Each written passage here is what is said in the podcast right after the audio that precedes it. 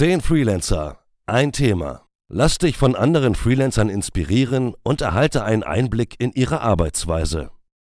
10 Freelancer wird präsentiert von Goodlands, dem All-in-One-Tool für dein Freelancer-Business. Rechnungserstellung, Zeiterfassung, Buchhaltung und Planung. Speziell für Freelancer und zentral an einem Ort. Erhalte drei kostenlose Monate des Premium-Tarifs mit dem Code 10 Freelancer. Thema heute Rücklagen. Wie bildest du Rücklagen für schlechte Zeiten? Ich zahle mir grundsätzlich immer nur ein Minimum Gehalt aus zum Leben, was ich auch wirklich brauche. Ähm, habe auch entsprechend wie viele andere Freelancer recht niedrige Fixkosten.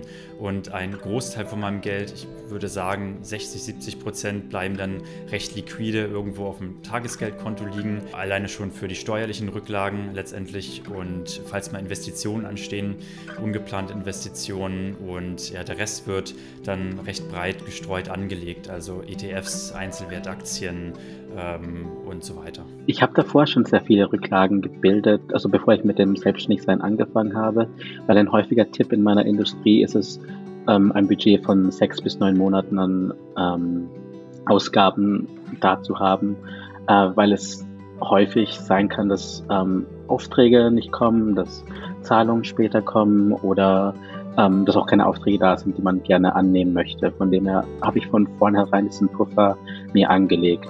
Außerhalb von den Aufträgen ist es mir auch wichtig, andere Einkommensquellen zu haben. Ähm, in meinem Fall sind es ähm, der Verkauf von Prints, was noch eine zusätzliche Einnahme ist.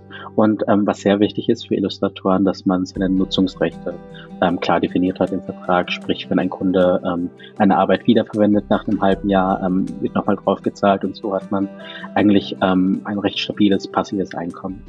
Wenn ich jetzt 100% der Nettosumme erhalte, lege ich mir 50% zur Seite. Das ist einerseits 30% für die Steuern. Ich habe dann ein eigenes Geschäftskonto, darauf ruht es dann im Endeffekt. Also ich meine, man kann alles gut planen, aber manchmal gibt es halt böse Überraschungen, dass doch noch irgendeine Rechnung auftaucht, die man so nicht bedacht hatte oder die so in der Form nicht erkennbar gewesen ist, dass man einfach dementsprechend die eigene Liquidität sichert und darauf reagieren kann, ohne schlaflose Nächte zu haben. Theoretisch könnte man da auch mit 30% verfahren. Ich probiere es aber meistens so nochmal 20% extra Puffer zu haben.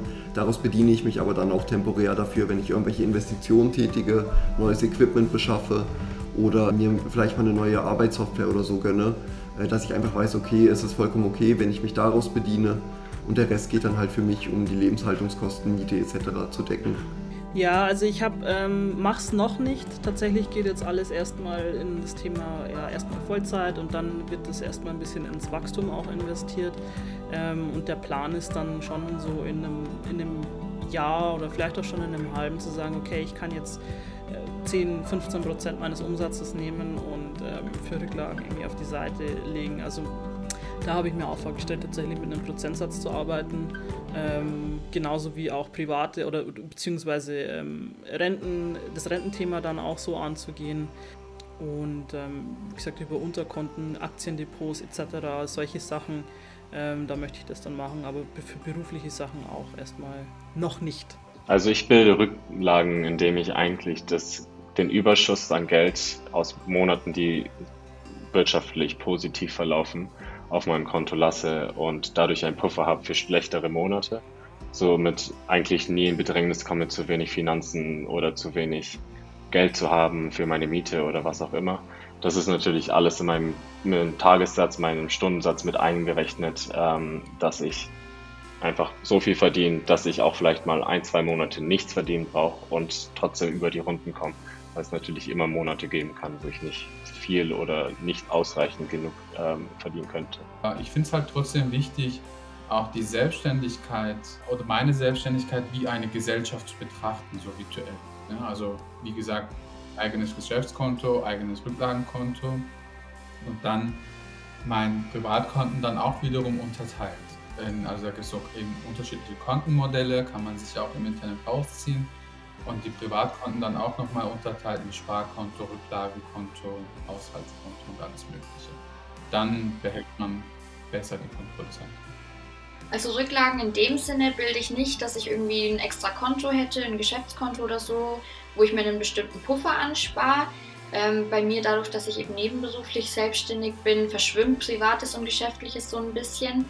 Und da ich nicht auf den Job in dem Sinn angewiesen bin, weil es nicht mein Hauptjob ist, bekomme ich einfach alles rein, was halt zusätzlich reinkommt und lege mir auch einen Teil zurück, um zum Beispiel Software zu kaufen. Ich habe mir neulich ein neues SEO-Tool angeschafft oder auch ja, um, um Investitionen in die Website zu stemmen und solche Dinge.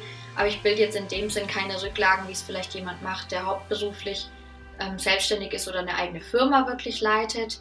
Bei mir ist es eher so, dass ich sage, ähm, ich weiß zum Beispiel, in einem Monat geht die Uni wieder los oder ich bin im Urlaub oder ich habe Angst, dass ich mal irgendwie eine Zeit lang ausfall durch Krankheit oder so. Und deshalb nehme ich dann, wie in so einer Phase jetzt gerade sind Semesterferien, einfach ein bisschen mehr Aufträge an, um mir so einen Puffer anzusparen. Aber ich weiß immer durch mein Sicherheitsnetz vom Hauptjob, wenn irgendwas sein sollte, dann bin ich nicht auf irgendwelche Rücklagen angewiesen. Und das mag ich auch so an der nebenberuflichen Selbstständigkeit, was nicht heißt, dass ich nicht irgendwann plan, voll selbstständig zu sein.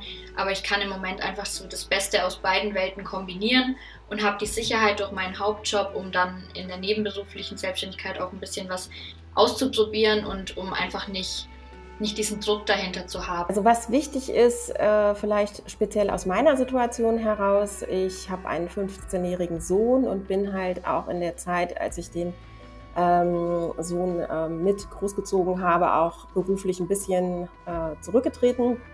Und das war eine bewusste Entscheidung von meinem Mann und mir. Und wir haben dann aber auch, nachdem ich dann mehr bei den Digital Media Women aktiv war und mich mehr mit diesen Themen auseinandergesetzt habe, haben wir dann schon beschlossen, dass er auch mit in meine Altersvorsorge mit einzahlt, weil wir das einfach auch als Familienunternehmen sehen oder Familienaufgabe. Und das ist vielleicht äh, ein spannender Hinweis auch für andere, sich das wirklich zu trauen, ähm, da die Gelder auch so ein bisschen aufzuteilen, weil mein Mann hat natürlich eine, eine brachial bessere Altersvorsorge als ich. Und äh, da ist mir einfach wichtig, dass ich da nicht zu kurz komme. Und das haben wir jetzt geregelt. Und das ist ein sehr, sehr gutes Gefühl. Und äh, sich da auch nicht als Bittstellerin vorzukommen, sondern wirklich dann zu sagen, nee, ich habe hier auch Familienarbeit geleistet und das äh, steht mir auch in irgendeiner Form zu. Ähm, das finde ich halt sehr, sehr wichtig, so als Tipp vielleicht. Ich habe ansonsten ja die Erfahrung gemacht, natürlich, die Steuer frisst natürlich viele Rücklagen weg, aber eben das Thema Altersvorsorge ist für mich einfach eine ganz wichtige und ich versuche eben ähm, dazu auch viel zu investieren, also auch äh, in Weiterbildung zu investieren und so weiter. Das sehe ich auch so ein bisschen als persönliche Rücklage, aber das ist natürlich dann Auslegungssache. Ich lege jeden Monat von meinem Umsatz einen gewissen Prozentsatz beiseite und zusätzlich lege ich auch einen gewissen Prozentsatz in verschiedenste ja, Projekte an. Das ist von Krypto bis Aktien, das ist, da bin ich sehr breit gestreut. Das sind die Sachen, wie ich Rücklagen anlege. Da ich noch sehr am Anfang meiner, ich sag mal, Freelancer-Karriere bin, sind Rücklagen noch nicht so ein Megathema für mich. Ich bin aktuell eher so, so in, in dem Modus äh, Geld verdienen, reinvestieren, Geld verdienen, reinvestieren, um damit zu wachsen. Ich habe ich hab so einen, ich sag mal, ich würde sagen, einen gesunden Puffer an Rücklagen für den, na, für den Worst Case, falls es mir gesundheitlich richtig schlecht geht und ich, weiß ich nicht mehr, äh, meine Miete zahlen kann oder so. Dafür ist gesorgt, aber an so monatliche Rücklagen, wo ich sage, okay, ich spare jetzt im Monat, weiß ich nicht, 100, 200, 300, 1000 Euro oder ich investiere da rein, das, das existiert bei mir aktuell noch nicht, nein. Und du? Wie sorgst du für schlechte Zeiten vor? Schreib es uns in die Kommentare.